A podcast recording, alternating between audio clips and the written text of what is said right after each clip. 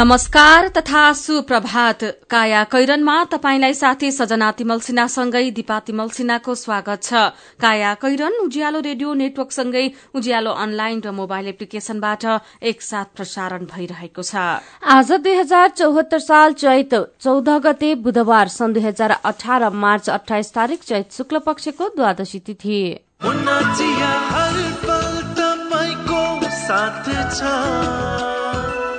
कैरनका साथमा मुना चिया हर उत्सव हर मौसममा मुना चिया काया कैरन शुरू गरौं मुख्य मुख्य खबरका शीर्षकहरूबाट। ईयूको प्रतिवेदनप्रति राष्ट्रिय सभामा चर्को बहस अन्तर्राष्ट्रिय समुदायसँग नेपालले विकासको लागि साझेदार मात्रै गर्न चाहेकाले राजनीतिक र अन्य मुद्दामा चासो नराख्न प्रधानमन्त्री ओलीको आग्रह। विगतदेखि दिँदै आएको सार्वजनिक विदा कटौती गर्दै सरकार अब शनिबार बाहेक वर्षमा पन्ध्र दिन मात्रै विदा। अन्तर्राष्ट्रिय विमानस्थलमा दैनिक चार सय उडान आकाशमै ट्राफिक जाम चाडपर्व र पर्यटकीय मौसममा व्यवस्थापन गर्न समस्या। उत्तर कोरियाली नेता किम चीन भ्रमणमा रहेको पुष्टि चिनिया राष्ट्रपति सी जिनपिङसँग भेटवार्ता। र एएफसी एसियन कप छनौट प्रतियोगिताको अन्तिम खेलमा नेपाल यमनसँग पराजित। खामकै उज्यालो जस्तो। Divya LED bulb. छैन कुनै चिम यस्तो जस्तो। Divya LED bulb. बनाऊ गाउँ सहर। झिलिमिली झिलिमिली लगाई। Divya LED bulb. Divya LED bulb दुई वर्षको वारेन्टीका साथ चौधवटा साधारण चिम बाल्नुभन्दा एउटा दिव्य एलइडी बल्ब बाल्नुमै बुद्धिमानी। दिव्य एलइडी बल्ब उज्यालोमा छ दम खर्च पनि कम। दिव्य एलइडी बल्ब। उद्योग नै देश विकासको हो है मुख्य आधार। दिगो आर्थिक विकासका लागि औद्योगिक प्रवर्धन पाँचौं राष्ट्रिय औद्योगिक प्रदर्शनी दुई हजार चौहत्तर। यही चैत्र तेइस गतेदेखि सत्ताइस गतेसम्म स्थान चितवन एक्सपो सेन्टर भरतपुर चितवन। प्रदर्शनीका आकर्षणहरू आधुनिक सुविधा सम्पन्न वातानुकूलित हल सहितको आकर्षण इन्डोर स्टलहरू उद्यमी बन्न चाहने युवाहरूको लागि औद्योगिक व्यवसाय परामर्श परिसर उत्पादन मूलक उद्योग एवं रोजगार प्रवर्धन परिसर कृषि तथा पशुजन्य उत्पादन परिसर मेसिन उपकरण परिसर उत्पादन कृषि र पर्यटन विषयमा विज्ञहरूको संलग्नतामा गोष्ठी एवं छलफल कार्यक्रम। स्टल बुकिङका लागि सम्पर्क राष्ट्रिय औद्योगिक प्रदर्शनी दुई हजार चौरात्तरको सचिवालय। फोन शून्य छप्पन्न पाँच बाइस शून्य बाहन्न पाँच बत्तीस चार सय बहत्तर। आयोजक चितवन उद्योग संघ भरतपुर चितवन। प्लास्टिक जन्य वस्तु फोहोर टायर इत्यादि नजलाउने सम्बन्धी वातावरण विभागको अनुरोध। ग्रामीण तथा विशेष गरी शहरी क्षेत्रमा प्लास्टिक जन्य वस्तु फोहोर टायर इत्यादि बालेर आगो ताप्नुका साथै फोहोरहरू बाल्ने गरिन्छ। यस्ता वस्तुहरू बाल्दा निस्किने धुवामा डाइअक्सिन फ्युरान जस्ता हानिकारक ग्यास तथा धुवाका अति सूक्ष्म कणहरू हुने हुँदा यसले फोक्सोको क्यान्सर लगायत श्वास प्रश्वास सम्बन्धी गम्भीर रोगहरू लाग्न सक्छन्। तसर्थ आजैदेखि प्लास्टिक जन्य वस्तु फोहोर टायर इत्यादि बाल्ने कार्य बन्द गरी वातावरणमा हुने प्रदूषण तथा जनस्वास्थ्यमा पर्ने असर न्यूनीकरण गरौं। वातावरण संरक्षणमा योगदान पुर्याउ। नेपाल सरकार वन तथा वातावरण मन्त्रालय वातावरण विभाग। काया कैरनमा अब खबरको सिलसिला। राष्ट्रिय सभामा युरोपियन युनियनको निर्वाचन पर्यवेक्षण मिशनले सार्वजनिक गरेको प्रतिवेदनको विरोध भएको छ। वाम गठबन्धनमा आबद्ध एमाले र माओवादी केन्द्र तथा प्रमुख प्रतिपक्षी दल कांग्रेसका सांसदले प्रतिवेदनको विरोध गरेका छन्। राजपा नेपाल र संघीय समाजवादी प्रोग्राम सांसदले भने यो प्रतिवेदनको बचाउ गरेका थिए। प्रधानमन्त्री केपी शर्मा ओलीले अन्तर्राष्ट्रिय समुदायसँग नेपालले मूलत विकासका लागि साझेदारी गर्न चाहेको उल्लेख गर्दै घुमाउरो तरिकाबाट संवैधानिक राजनीतिक र अन्य मुद्दामा भने धेरै चासो नराख्न आग्रह गर्नु भएको छ। प्रधानमन्त्री बनेपछि पहिलो पटक नेपालमा रहेको विभिन्न देशका राजदूत कूटनीतिक नियोगका प्रमुखलाई हिजो संयुक्त ब्रिफिङ गर्दै ओलीले राजनीतिक परिस्थिति सरकारको प्राथमिकता तथा परराष्ट्र सम्बन्धका विषयमा स्पष्ट पार्नु भएको हो।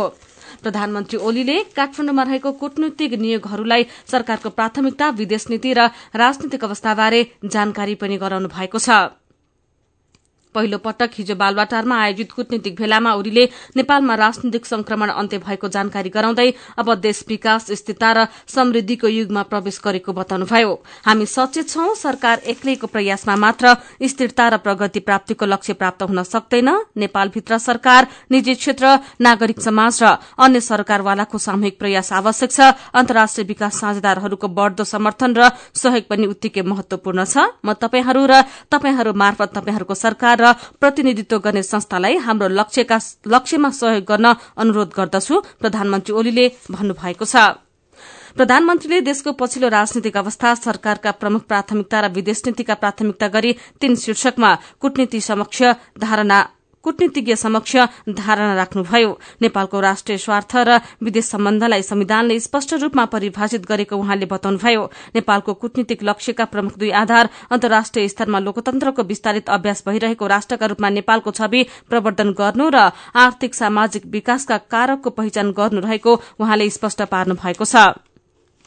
यस्तै उहाँले सरकारको प्रमुख प्राथमिकतामा छवटा विषय रहेको जानकारी कूटनीतिज्ञलाई गराउनु भएको छ। सरकारको मुख्य नारा समृद्ध नेपाल र खुशी नेपाली रहेको उल्लेख गर्दै उहाँले यो लक्ष्य प्राप्तिका लागि आधारभूत छवटा प्राथमिकता तय गरेको जानकारी दिनुभयो। ओलीका अनुसार सरकारको पहिलो प्राथमिकता राष्ट्रियता हो। सार्वभौमिकता राष्ट्रिय अखण्डता राष्ट्रिय स्वतन्त्रता र राष्ट्रिय स्वार्थको रक्षा राष्ट्रियताले गर्ने दावी उहाँले गर्नुभयो। सरकारको दोस्रो प्राथमिकतामा छ लोकतन्त्र र स्वतन्त्रताप्रतिको प्रतिबद्धता। नयाँ संविधानले सबै प्रकारको स्वतन्त्र स्वतन्त्रता सुनिश्चित गरेको उहाँले बताउनुभयो लोकतान्त्रिक मूल्य मान्यता विरूद्ध गएर कुनै पनि सम्झौता नगरिने पनि उहाँले बताउनु भएको छ।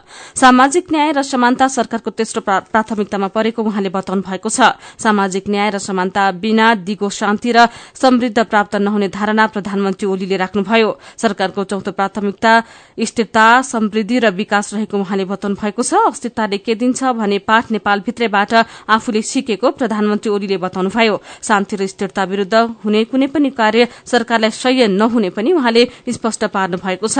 त्यसै गरी हाम्रो समाजमा हिंसालाई कुनै ठाउँ छैन ओलीले भन्नुभएको छ केही तत्वले नेपालमा हिंसा र द्वन्द रहिरहोस् भन्ने चाहना राखेको उहाँले बताउनुभयो। कसैले अनावश्यक एजेण्डा थोपारेर नेपाली नागरिकलाई शोषण गरेको सरकारले हेर्न नसक्ने सन्देश पनि प्रधानमन्त्री ओलीले कूटनीतिज्ञलाई दिनुभएको छ। सरकारले विगतदेखि दिँदै आएको सार्वजनिक विधामा व्यापक कटौती गर्दैछ। बाइस दिनको सार्वजनिक विधा कटौती गर्न गृह मन्त्रालयले प्रस्ताव तयार पारेको हो। धेरै सार्वजनिक विधा दिँदा काम गर्ने समय कम हुने र स्थिरता सहित आर्थिक स्मृति आर्थिक समृद्धि हासिल गर्ने सरकारको लक्ष्यमा ठेस पुग्ने निष्कर्ष सहित सरकारले विधा कटौती गर्ने तयारी गरेको हो। यसअघिका सरकारले दिँदै आएको बाइसवटा सार्वजनिक विधा कटौती प्रस्ताव मन्त्री परिषदबाट स्वीकृत गरी घोषणा गर्ने तयारी छ। वर्षौंदेखि सार्वजनिक विदा दिने गरेको दिनमा पनि कार्यालय खुल्ने प्रस्ताव गृह मन्त्रालयले गरेको छ। अब दिवसको बेलामा गणतन्त्र दिवस लोकतन्त्र दिवस निजामती सेवा दिवस राष्ट्रिय एकता दिवस शहीद दिवस र अन्तर्राष्ट्रिय र राष्ट्रिय प्रजातन्त्र दिवस यस्तै चाडमा घटस्थापना द्वादशी र कोजाग्रत पूर्णिमा जयन्तीमा रामनवमी र श्रीकृष्ण जन्माष्टमी पर्वमा जनै पूर्णिमा र ऋषि पञ्चमीमा विदा कटौती गर्ने तयारी छ। यस्तै नयाँ वर्षदेखि लोसार क्रिसमस छठ लगायतका केही अरू समुदायगत पर्वमा पनि सार्वजनिक विदा नपाउने व्यवस्था सरकारले गर्दैछ। तर गृह मन्त्रालयले खारेज गरिने सबै विदा सार्वजनिक गरेको छैन। बाइस सार्वजनिक विदा कटौती हुँदै शनिबार बाहेक वर्ष वर्षमा पन्ध्र दिन मात्रै विदा शीर्षकमा नयाँ पत्रिका दैनिकले खबर छापेको छ। कर्मचारी अभावका कारण दैनिक कार्य सम्पादनमा नै समस्या झेलिरहेका स्थानीय तहले करारमा कर्मचारी राख्न पाउने भएका छन्। संघीय मामिला तथा सामान्य प्रशासन मन्त्रालयले स्थानीय तहमा करार जनशक्ति व्यवस्थापन सम्बन्धी कार्यविधि दुई हजार चौहत्तर स्वीकृत गरेपछि स्थानीय तहले करारमा कर्मचारी नियुक्त गरी बाटो खुलेको हो। मन्त्रालयका प्रवक्ता रूद्रसिंह तामाङले हिजो मन्त्री स्तरीय निर्णयबाट कार्यविधि स्वीकृत भएको जानकारी दिनुभएको छ। मन्त्रालयले नमूना कार्यविधि बनाएको हो। कार्यविधि मन्त्री लालबाबु पण्डितज्यूले स्वीकृत गर्नुभएको छ। तामाङ तामाङले भन्नुभयो स्थानीय तहले आफ्नो आवश्यकता अनुसार कार्यपालिकाको बैठकबाट कार्यविधि पारित गरी लागू गर्न सक्नेछन्। स्थानीय तहले दरबन्दी अनुसार आवश्यक जनशक्ति करारमा लिन पाउनेछन्। यसैबीच सामान्य प्रशासन मन्त्रालयले प्रदेश र स्थानीय तहमा सरूवा भए पनि सम्बन्धित कार्यालयमा नजाने कर्मचारीमाथि कार्यवाही शुरू गरेको छ। पहिलो चरणमा खटाइएका तर काममा नगएकाहरूको हाजिरी खातामा रातो लगाउन शुरू भएको छ। साथै ती कर्मचारीको हाजिर पनि बन्द गरिएको छ। हाजिरीमा रातो लगाइएका कर्मचारीमा सह सचिव देखि कार्यालय सहयोगीसम्म परेका छन्। यो खबर नयाँ पत्रिका दैनिकले छापेको छ। प्रधानमन्त्री केपी शर्मा ओलीको आसन्न भारत भ्रमणमा नेपालको राजनैतिक विषयमा कुराकानी नहुने भएको छ। निर्वाचन मार्फत राजनैतिक संक्रमण सम्पन्न भइसकेको अवस्थामा अब ओली र भारतीय समकक्षी नरेन्द्र मोदी बीच आर्थिक विकासका मुद्दामा छलफल गर्ने गरी कूटनीतिक तयारी थालिएको छ। दुवै देशका परराष्ट्र मन्त्रालयले आपसी छलफलका बुदामा आन्तरिक परिस्थितिबारे छलफल नगर्ने तयारी गरिरहेका छन्। अहिलेसम्मको तयारी अनुसार प्रधानमन्त्री ओलीले चैत तेइसदेखि पच्चीस गतेसम्म भारतको राजकीय भ्रमण गर्दै हुनुहुन्छ। ओलीको सम्मानमा नेपाली दूतावासले तेइस चैतमा रात्रिभोज आयोजना गर्दैछ। दिल्लीमा त्यसको तयारी हुँदैछ। चौविस चैतमा भारतीय प्रधानमन्त्री नरेन्द्र मोदीले ओलीको सम्मानमा दिवाभोज आयोजना गर्ने कार्यक्रम छ। दिवाभोज अघि ओली र मोदीबीच एकान्त वार्ता हुनेछ भने त्यसपछि औपचारिक प्रतिनिधि मण्डल स्तरीय वार्ता हैदराबाद हाउसमा हुनेछ। लगत्तै संयुक्त पत्रकार सम्मेलन हुनेछ। त्यही दिन ओलीले राष्ट्रपति रामनाथ कोविन्द र उपराष्ट्रपति वेंकैया नायडूसँग भेटवार्ता गर्दै हुनुहुन्छ। राष्ट्रपति कोविन्दले ओलीको सम्मानमा स्टेट डिनर दिने तयारी भएको छ। ओलीले इण्डिया फाउण्डेशन तथा भारतीय उद्योग वाणिज्य महासंघद्वारा आयोजित बेग्ला बेग्लै कार्यक्रमलाई सम्बोधन गर्ने तयारी भइरहेको खबर नयाँ पत्रिका दैनिकले छापेको छ। काया कैरनमा रिपोर्टसँगै खबरको सिलसिला बाँकी नै छ। सुन्दै गर्नुहोला। गुणस्तरमा उच्च एक पटकको प्रयोग पुस्तौं पुस्ता ढुक्का। हेटौडा सिमेन्ट उद्योगबाट उत्पादित उच्च गुणस्तरको ओपिसी शक्ति ब्रान्डको सिमेन्ट प्रयोग गरी ढुक्क हौ। सम्पर्क हेटौडा सिमेन्ट उद्योग लिमिटेड हेटौडा। फोन नम्बर शून्य सन्ताउन्न चार बाह्र पाँच सय पन्चानब्बे। पल्ला गरे तुरुराम त उसको ब्याङ्क झन्झटिलो ब्याङ्क भनेर रिसाउँदै थियो भने उसको ब्याङ्कले के झन्झट दिएछ? उच्च ब्याज पाउनु उसको ब्याङ्कमा सधैँ नयाँ नयाँ खाता खोल्नु पर्ने रे। हो र? बिचरा सानोमा ब्याङ्कमा खाता खोलेको भए यो झन्झटै नपर्ने। हो त नि मेरो मोबाइलमा सम्पूर्ण बचत खातामा ब्याज बढेर आठ आठ प्रतिशत भएको एसएमएस आइसक्यो भने। सानीमा ब्याङ्कको कुरै अर्कै सानीमा ब्याङ्कमा त साझेदार ब्याङ्कको सात सय भन्दा बढी एटिएमबाट प्रत्येक महिना सित्तैमा तिन पटकसम्म पैसा झिक्न सकिन्छ। No commission no tension no झन्झट। अब ध्रुवरामलाई पनि सानीमा ब्याङ्कमा खाता खोलाउनु पर्छ ब्याङ्क सबल अनि विश्वसनीय ब्याङ्क अनलाइन खाता खोल्नको लागि W W W dot Sanima bank dot कममा लगइन गर्नुहोस्। थप जानकारीका लागि अन्ठानब्बे शून्य एक सय उन्नाइस शून्य एक सय उन्नाइसमा सम्पर्क गर्नुहोला। खत्तम पार्यो खत्तम खत्तम। के खत्तम भयो? सबैले पढे मेरो नाति चाहिँ दिनभरि मार्तोल रेन्चु पेन्चिस बोकेर हिँड्छ हेर्नुहोस्। सिप त सिक्यो नि त। तिम्रो नातिलाई सबैले प्लम्बर बाबु भन्छन्। यो वडामा धारा बाथरुम बनाउनु पर्यो भने ऊ एक नम्बरको छ। तर हातमा रेन्चु पेन्चिस मात्र भएर के अरू? प्रमाण पत्र छैन। अब त्यो पनि हुन्छ हजुरबा। हामी जस्तै विभिन्न सिप भएका तर प्रमाण पत्र नभएकाहरूले सिटिई भिटीको पाएक पर्ने सिप परीक्षण केन्द्रमा परीक्षा दिएर तह एकदेखि तह चारसम्मको मान्यता प्राप्त प्रमाण पत्र लिन पाइन्छ। ए हो र? त्यति मात्रै हो र हजुरबा। अब चाँडै नै तह पाँचदेखि तह आठसम्मको प्रमाण पत्र समेत प्राप्त गर्ने प्रणाली बन्दैछ। यसको अर्थ अब प्राविधिक तथा व्यावसायिक धारमा पनि बिए एमए र पिएचडी सम्मको योग्यता हासिल गर्न सकिनेछ। अनि मान्यता? संसारभरि पाइन्छ। मेरो नातिनीले पनि ब्युटी पार्लर सिकेर सिटिभिटीबाट प्रमाण पत्र लिएर आएकी छिन्। अनि कसले गर्दैछ यस्तो राम्रो काम? सिटिभिटी अन्तर्गत नेपाल व्यावसायिक योग्यता निर्धारण प्रणालीले। Happy New Year, Happy New Year, Happy New Year. यामा सँगै मनाऊ Happy New Year. यात्रा सफल सुखद रहोस् यामा चाहन्छ सम्बन्ध प्रकार बनोस् यामा भन्दछ स्योर सक्न गर्छु क्यासब्याक पाइन्छ किन्ने सक्ने जे गरे नि उपहार भरमा छ नयाँ वर्ष दुई हजार पचहत्तरको आगमन सँगै तपाईँको जीवनलाई यमाहामय बनाउन। यमाहा तपाईँलाई आमन्त्रण गर्दछ। ह्याप्पी न्यू इयर बिक्री समारोहमा कार्यक्रम खरिद योजना नभएकाका लागि। Test ride and best ride selfie खिचाउन कन्टेस्ट खरिद योजना भएकाहरूका लागि छ। स्क्रच बुक जसमा पाउनुहुनेछ। रु पचास हजार सम्मको स्योर सट क्यास डिस्काउन्ट अनि लक टेस्ट गरी हन्ड्रेड पर्सेन्ट सम्मको cashback after sale service gift पनि हुनेछ। साथमा तपाईँको परिवार तथा बच्चाहरूको लागि आकर्षक गिफ्ट ह्याम्पर विस्तृत जानकारीका लागि आजदेखि दुई हजार पचहत्तर वैशाख मसान्तसम्म तपाईँको नजिकको यमहा सोरुमहरूमा सम्पर्क गर्नुहोस्। उज्यालो रेडियो नेटवर्कसँगै उज्यालो अनलाइन र मोबाइल एप्लिकेशनमा प्रसारण भइरहेको काया कैरनमा तपाईँलाई फेरि स्वागत छ। काया कैरनमा आइतिन्जेल हामीले ईयूको प्रतिवेदनप्रति राष्ट्रिय सभामा चर्को बहस विगतदेखि दिँदै आएको सार्वजनिक विता कटौती गर्दै सरकार प्रधानमन्त्री ओलीको भारत भ्रमणमा नेपालको राजनैतिक विषयमा कुराकानी नहुने लगायतका खबर प्रस्तुत गर्यौं। देशको एकमात्र अन्तर्राष्ट्रिय विमानस्थल अहिले व्यस्तताको उच्च बिन्दु नजिकै छ। जहाज उडान र अवतरण व्यवस्थापन गर्न हम्मे हम्मे पर्ने अवस्था छ। कुनै एक जहाजको उडान या अवतरण तोकिएको समयभन्दा थोरै मात्र ढिला भए काठमाण्डुको आकाशमा ट्राफिक जाम चुनौतीपूर्ण बन्ने गर्छ। सन् दुई हजार सत्रमा त्रिभुवन अन्तर्राष्ट्रिय विमानस्थलबाट दैनिक औसत तीन सय छयालिस आन्तरिक तथा बाह्य उडान अवतरण भएका थिए। विमानस्थलको कन्ट्रोल टावरबाट जहाज व्यवस्थापनमा खटिने एक एयर ट्राफिक कन्ट्रोलर एटीसीका अनुसार अहिले यो संख्या दैनिक चार सयको हाराहारीमा पुगिसकेको छ। पर्यटकीय सिजन मार्च जुन शुरू भएपछि वायुसेवा कम्पनीले उडान थप्न थालेका छन्। अन्तर्राष्ट्रिय विमानस्थल व्यवस्थापन कार्यालयका अनुसार बिहान दसदेखि दिउँसो दुई बजे र साँझ सात बजेदेखि रातको एघार बजेसम्म विमानस्थल अति व्यस्त रहन्छ। यो अवधिमा जहाज आकाशमै लामो समय होल्ड हुन्छन् भने ग्राउण्डमा रहेका जहाजको उडान अलि ढिला हुन्छ। असोज कार्तिक र चैत जेठ अन्तर्राष्ट्रिय विमानस्थल बढ़ी व्यस्त रहन्छ। वसन्त ऋतुमा सगरमाथा आरोहण र पदयात्राका लागि आउने पर्यटकको घुइँचोले चैतदेखि जेठसम्म अधिक संख्यामा उडान हुन्छन्। यस्तै असोज कार्तिकमा पर्यटकीय मौसम र चाडपर्व एकसाथ जुझ्ने भएकाले यी दुई मौसममा व्यवस्थापन गर्न हम्मे हम्मे पर्ने गरेको विमानस्थलका कर्मचारी बताउँछन्।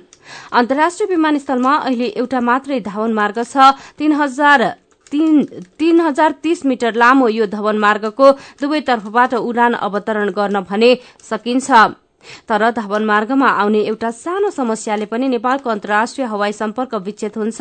बीस फागुन दुई हजार एकहत्तरमा टर्किस एयरलाइन्सको जहाज विमानस्थलको धवन मार्गमै चिप्लिएपछि चार दिनसम्म सम्पूर्ण उडान अवतरण रद्द भएको इतिहास छ। अन्तर्राष्ट्रिय विमानस्थलमा दैनिक चार सय उडान आकाशमै ट्राफिक जाम प्रत्येक दुई मिनट बयालिस सेकेण्डमा उडान अवतरण शीर्षकमा नयाँ पत्रिका दैनिकले खबर छापेको छ। नेपाल विद्युत प्राधिकरणले बनाइरहेको चार सय छप्पन्न मेगावाट क्षमताको माथिल्लो तामाकोशी जलविद्युत आयोजनाको काम सकिन लागेको छ। आउँदो पुसदेखि एउटा टर्बाइनबाट मात्र भए पनि बिजुली उत्पादन गर्ने लक्ष्यका साथ काम भइरहेको आयोजनाले जनाएको छ। राष्ट्रिय गौरवको आयोजनाका रूपमा रहेको आयोजनाको प्रगतिबारे आयोजना स्थल दोलखाको लामा बगरबाट फर्किएपछि अर्जुन पोखरेलको रिपोर्ट। यहाँबाट जान्छ तल पोखरी छ त्यो तल डिस्ट्रिक्ट त्यसमा जान्छ यो पानी तल अन्डरग्राउन्डबाट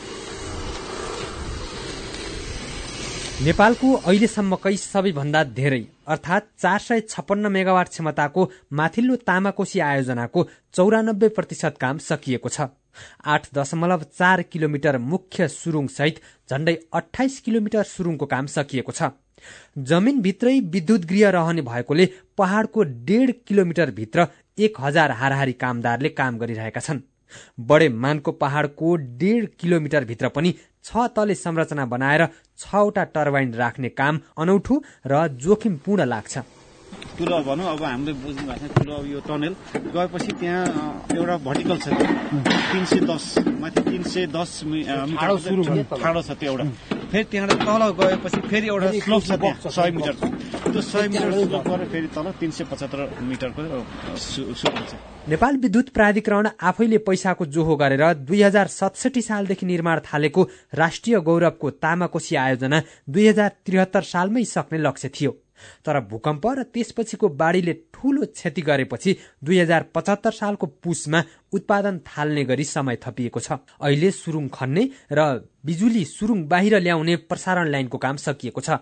आयोजना स्थलबाट खिम्तीसम्मको प्रसारण लाइनका एक सय सत्ताइसवटा टावर मध्ये एक सय तेइसवटा टावरको निर्माण भइरहेको छ। सडचालिस किलोमिटर मध्ये सत्र किलोमिटर दूरीमा तार समेत तानिएको छ भने छवटा टर्बाइन मध्ये एउटा टर्बाइन त बिजुली उत्पादनको लागि तयार भइसकेको छ। समग्रमा आयोजनाको चौरानब्बे प्रतिशत काम सकिए पनि अनेकन समस्याले आउने पुससम्म तामाकोशी आयोजनाले पूर्ण क्षमतामा बिजुली उत्पादन गर्न नसक्ने देखिन्छ। तर छवटा टर्बाइन मध्ये एउटा मात्रै भए पनि टर्बाइन चलाएर सत्तरी मेगावाटको हाराहारीमा बिजुली निकाल्ने लक्ष्य आयोजनाको छ। आयोजनाका प्रवक्ता डाक्टर गणेश नेउपाने। अझै पनि आशावादी छौँ। जुन चाहिँ पचहत्तरको पुसमा पुसमा चाहिँ एटलिस्ट एउटा युनिट आउँछ र चैत वैशाखसम्ममा अरू युनिटहरू आइपुग्छन्। सबै भन्ने छ हामीलाई। सुरुमा पैंतिस अर्ब उनातिस करोड़ रुपियाँ अनुमान गरिएको आयोजनाको लागत भूकम्प नाकाबन्दी डलर बलियो हुनु लगायतका कारणले छयालिस अर्ब पुग्ने अनुमान छ। आयोजनाको अरू काम लक्ष्य अनुसार नै भए पनि सामान ढुवानीमा समस्या देखिएको छ। आयोजना आफैले चरीकोटदेखि लामा बगरसम्म बनाएको अडसठी किलोमिटर सड़कमा कुनै समस्या नभए पनि सिन्धुपाल्चोकको खाडीचौरदेखि चरीकोटसम्मको सड़क अत्यन्तै जीर्ण भएकोले समस्या थपिएको छ। फेरि पनि माथिल्लो तामाकोशी आयोजनाका प्रवक्ता डाक्टर गणेश नेउपाने समस्या अब तिनवटा मध्ये दुईवटा टेलर पल्ट्यो अस्ति। अब अहिले चाहिँ ठेकेदारले के भन्छ म पाइपै ल्याउन सक्दिनँ बाटो हेर त्यसैले अब हामीले चाहिँ बिस्तारै अब हामी मेसिनै आफै लगाएर बाटो बनाउँदै लिएर आउने लगाइरहेछौँ पहिलो चरणमा तामाकोशीको पानीले नै बिजुली निकाल्ने र दोस्रो चरणमा छो रोल्पा हिमतालको पानी पनि सुरुङबाट ल्याएर तामाकोशीको बाँधमै खसाल्ने महत्वाकांक्षी योजना पनि आयोजनाको छ। आयोजना सम्पन्न भएपछि वार्षिक दस अर्ब रूपियाँ आमदानी हुने प्रक्षेपण गरिएको छ। आयोजनाले देशलाई बिजुलीमा आत्मनिर्भर हुन त सघाउने छ नै। सँगै देशभित्रकै लगानीमा यति ठूला आयोजना निर्माण गर्न सकिने गतिलो उदाहरण पनि पेश हुनेछ। मेरो पनि भन्नु छ। सुमन सिगदेल ट्वीट गर्नुहुन्छ हजारौं युवालाई बेरोजगार बनाउने गरी अनि लाखौं बालबालिकाको भविष्य बिगार्ने गरी भएको शिक्षा ऐन संशोधनको सबैले खुलेर विरोध गरौं। नत्र हाम्रा सन्तान उही फोहोरी राजनीतिको शिकार भई खाड़ीमा श्रम बेच्न जान बाध्य हुनेछन्। प्रदेश नम्बर तीनको बैठकमा सांसदहरूले बलात्कारीलाई मृत्युदण्ड दिने कानून बनाउनुपर्छ भन्ने विषयको समाचार सुनेर पवन पौडेल ट्वीट गर्नुहुन्छ। हाम्रो देशमा मौलाइरहेको दण्डहीनतामा सम्बन्धित निकायको मौनताले निराश बनाउँछ। म प्रधानमन्त्रीलाई अनुरोध गर्न चाहन्छु दण्डित गर्ने कानूनले हो। त्यो प्रयोग गर्नेलाई दबाव नदिनुहोस् कि दोषीले उन्मुक्ति नपाओस्। यसै विषयमा अर्जुन प्रसाद बेलवासी हाम्रो फेसबुक पेजमा लेख्नुहुन्छ आज अरू दिनभन्दा छुट्टै समाचार सुनियो। भ्रष्टाचारी घुसियाहा र चेलीबेटी बेच्नेलाई सार्वजनिक ठाउँमा फाँसी दिनुपर्छ। रजिक खान हाम्रो फेसबुक पेजमा लेख्नुहुन्छ नेपाल सरकारले नगरपालिका गाउँपालिका त घोषणा गर्यो तर नगरपालिकाले प्रदान गर्नुपर्ने आधारभूत सेवा सुविधा पाउन कठिन छ। सेवा सुविधा सहज रूपमा नमिल्ने भए किन हतारमा निर्णय गरेको होला? नाम ठूलो राख्ने होइन काम ठूलो हुनुपर्छ। हतारमा निर्णय गरेर फुर्सदमा पछुताउनु भन्दा अलि बढ़ी समय लगाएर सही निर्णय गर्नु राम्रो हुन्छ। विचारका लागि तपाईँलाई धन्यवाद। मेरो पनि भन्नु छ। मेरो पनि भन्नु छ प्रस्तुत गर्दै हुनुहुन्थ्यो साथीहरू सुजाता खत्री र जानुका दुवाली तपाईँ अहिले सुन्दै हुनुहुन्छ काया कैरन। हामीसँग खबरको सिलसिलासँगै कार्टुन पनि बाँकी नै छ सुन्दै गर्नुहोला। मेरा छोराछोरीको सपना अन्तर्राष्ट्रिय स्तरको उच्च शिक्षा। म पनि यस्तै चाहन्छु। मलाई विश्वास छ हाम्रो सपना र चाहनालाई पूरा गर्छ। नेपाल जापान सेवा सेन्टरले। हजुर उच्च शिक्षाको लागि जापानको जुनसुकै सिटीमा अध्ययन गर्न र जापानिज भाषा सिक्नको लागि हामी तपाईँको साथमा छौ। सम्पर्क Nepal Japan Sewa centre Nagpokhari Kathmandu phone number चौवालिस अठाइस दुई सय बयालिस चौवालिस अठाइस दुई सय बयालिस। You'll certainly be benefited.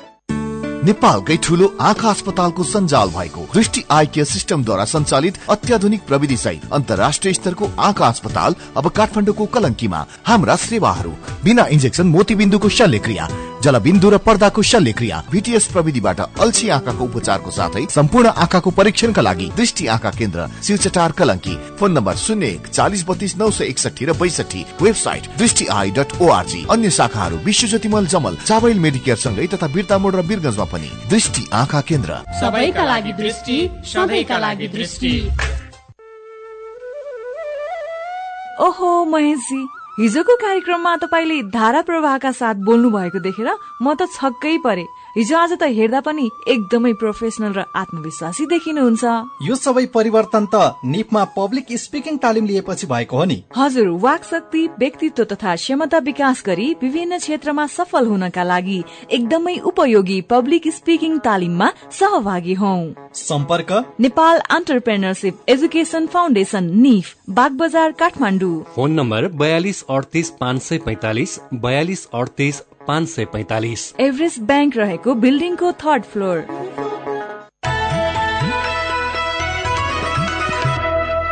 सीधा कुरा प्रष्ट विचार काठमाण्डुमा नब्बे मेगाहर्ज उज्यालो रेडियो नेटवर्क मार्फत देशभरिका विभिन्न एफएम स्टेशन तथा उज्यालो अनलाइन र मोबाइल एप्लिकेशनमा प्रसारण भइरहेको काया कैरनमा तपाईंलाई फेरि स्वागत छ। अब विदेशको खबर। चीनले उत्तर कोरियाली नेता किम जोन उनको चीन भ्रमणको पुष्टि गरेको छ। चिनिया समाचार संस्था सिन्हुवाले किम जुन उन चीन भ्रमणमा रहेका पुष्टि गरेको हो। विभिन्न संचार माध्यमले किम चीन पुगेको दावी गरिरहँदा हिजो चिनिया विदेश मन्त्रालयले किम चीन भ्रमणमा नआएको स्पष्ट पारेको थियो। किमले चिनिया राष्ट्रपति सी जिङपिङसँग समेत भेटवार्ता गरिसकेको सिन्हाले जनाएको छ। भेटको विस्तृत जानकारी भने गराइएको छैन। अब खेल खबर एएफसी एसियन कप छनौट प्रतियोगिताको अन्तिम खेलमा नेपाल यमनसँग पराजित भएको छ। नेपाल यमनसँग दुई एकले पराजित भएको हो। जितसँगै यमनले अर्को वर्ष युएमा हुने एएफसी एसियन कपमा स्थान सुरक्षित गरेको छ। समयबाट फिलिपिन समूहको विजेता र यमन उपविजेता बन्दै एसियन कपमा छनौट हुँदा नेपाल र ताजकिस्तान भने बाहिरिएका छनृ। भक्तपुर र मकवानपुर जिल्ला फुटबल संघले उच्च अदालतमा दायर गरेको मुद्दा सुल्झने संकेतसँगै अखिल नेपाल फुटबल संघ एन्फाको निर्वाचनले नयाँ मोड लिएको छ। हिजो भक्तपुर जिल्ला फुटबल संघ विरूद्ध स्थानीय तीन क्लबले जिल्ला अदालतमा हालेको रिट फिर्ता लिएको छ। एन्फाले अघिल्लो दिन नै मकवानपुरमा फेरि चुनाव गर्न निर्देशन दिएको थियो। भक्तपुर जिल्ला फुटबल संघ विरूद्ध अदालत गएका क्लबहरूले मुद्दा फिर्ता लिएसँगै भक्तपुरको निर्वाचन गर्ने बाटो खुलेको छ। काया कैरनमा अब केही खबर संक्षेपमा। कृषि प्रधान देश भनिने नेपालले पछिल्लो सात महिनामा सत्र अर्ब रूपियाँ बराबरको चामल आयात गरेको छ। स्थानीय उत्पादनले माग धान्न नसक्नु तथा खानेबानी परिवर्तन नहुँदा वर्षनी चामल आयातको ग्राफ बढ़दै गएको हो। ललितपुरमा पछिल्लो समय श्रृंखलाबद्ध बलात्कारका घटना सार्वजनिक हुँदै गएका छन्। अधिकांश घटनामा बालिका नै पीड़ित भएका छन्। साधोबाटो प्रहरी वृत्तका डीएसपी विनोद सिलवालका अनुसार चैतमा मात्रै चारवटा करणी जाहेरी दर्ता भएका छन्। उहाँले भन्नुभयो बालिका करणी गर्न खोजिएको घटना धेरै छन्। उहाँका अनुसार यस वर्ष साधोबाटो वृत्तमा मात्रै सातवटा बलात्कारका घटना दर्ता भएका छन्। सोह्र वर्ष मुनिका धेरै बालिका सोह्र वर्ष मुनिका बालिका धेरै छन्। प्रौढकरणीका घटना मिलेमतोमा सामसुम पारिएको खबर अन्नपूर्ण पोस्टले छापेको छ। यस्तै महिला हिंसा सम्बन्धी घटना बढ़िरहेका बेला प्रदेश दुईको सरकारले बेटी पढ़ाऊ बेटी बचाऊ अभियान अघि सारेको छ। त्रिभुवन विश्वविद्यालय त्रिवी अन्तर्गतका मेडिकल कलेजमा पनि स्नातकोत्तर तहमा सरकारले निर्धारण गरे अनुसार तेइस लाख रूपियाँ शुल्क लागू गर्न चिकित्सा शास्त्र अध्ययन संस्थान आइओएम फ्याकल्टी बोर्डले सिफारिश गरेको छ।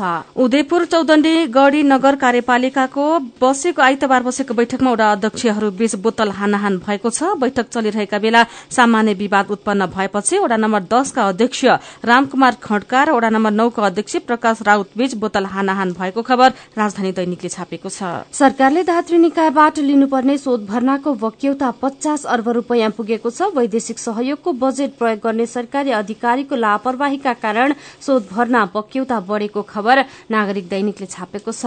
अदालत र न्यायप्रतिको जनआस्था बढ़ाउन सबै अदालतका न्यायाधीशको सम्पत्ति सार्वजनिक गर्न माग राखेर अधिवक्ता सुनिल रञ्जन सिंहले न्याय परिषदमा निवेदन दिनुभएको छ। भन्सारमा जाँचबास कडाई भएपछि व्यापारीले भारतीय भूमिमा सामान रोकेर विलम्ब शुल्क तिर्न थालेका छन्। भाड़ाका कन्टेनरमा सामान ल्याउँदा निश्चित दिनभन्दा बढ़ी समयसम्म कन्टेनर फिर्ता नपठाउँदा विलम्ब शुल्क लाग्ने गर्छ। र एसियाका तीस वर्ष मुनिका तीस प्रभावशाली व्यक्तिको सूचीमा दुई नेपाली महिला परेका छन्। काया कैरनमा अब पालो खानको। चैतका खोला कोतरी देला। उज्यालो रेडियो नेटवर्कबाट प्रसारण भइरहेको काया कैरन सक्नु अघि मुख्य मुख्य खबर फेरि एकपटक। इयूको प्रतिवेदनप्रति राष्ट्रिय सभामा चर्को बहस। अन्तर्राष्ट्रिय समुदायसँग नेपालले विकासको लागि लागि साझेदार मात्रै गर्न चाहेकाले राजनीतिक र अन्य मुद्दामा चासो नराख्न प्रधानमन्त्री ओलीको आग्रह। विगतदेखि दिँदै आएको सार्वजनिक विदा कटौती गर्दै सरकार अब शनिबार बाहेक वर्षमा पन्ध्र दिन मात्रै विदा। अन्तर्राष्ट्रिय विमानस्थलमा दैनिक चार सय उडान आकाशमै ट्राफिक जाम चाडपर्व र पर्यटकीय मौसममा व्यवस्थापन गर्न समस्या। उत्तर कोरियाली नेता किम चीन भ्रमणमा रहेको पुष्टि चिनिया राष्ट्रपति सी जिनपिङसँग भेटवार्ता। र एएफसी एसियन कप छनौट प्रतियोगिताको अन्तिम अन्तिम खेलमा नेपाल यमनसँग पराजित। अब कार्टुन आज हामीले कान्तिपुर दैनिकमा गजब छ शीर्षकमा अभिनय बनाउनु भएको कार्टुन लिएका छौं। आजको कार्टुन कांग्रेस केन्द्रीय कार्य समितिको बैठकमा भइरहेको विवादसँग सम्बन्धित छ। बैठकमा संस्थापन पक्षको नेता रामचन्द्र पौडेल पक्षले चर्को आलोचना गरिरहेका छन् भने संस्थापन पक्षले त्यसको बचाउ गर्दै आएको छ। कार्टुनमा कांग्रेसको कार्यालयमा बैठक चलिरहेको छ। बैठकमा सभापति शेर बहादुर देवा जस्ता देखिने व्यक्ति लगायत नेताहरूको सहभागिता छ। देवा जस्ता देखिने व्यक्तिको छेउमा बसेका अर्का एक नेता बैठकलाई सम्बोधन गर्दै भन्दैछन् सभापतिलाई आपत्ति भन्नेहरू बायाँ हात उठाउनुहोला अनि आपत्तिलाई सभापति भन्नेहरूले दायाँ। आजको काया सकिएको छ। काया कैरन सुन्नुभएकोमा तपाईंलाई धन्यवाद। उज्यालो रेडियो नेटवर्कमा केही बेरपछि प्रसारण हुन्छ। बिहानी रेडियो पत्रिका उज्यालो फल्छ।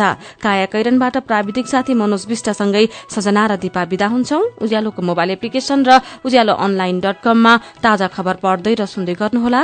नमस्कार।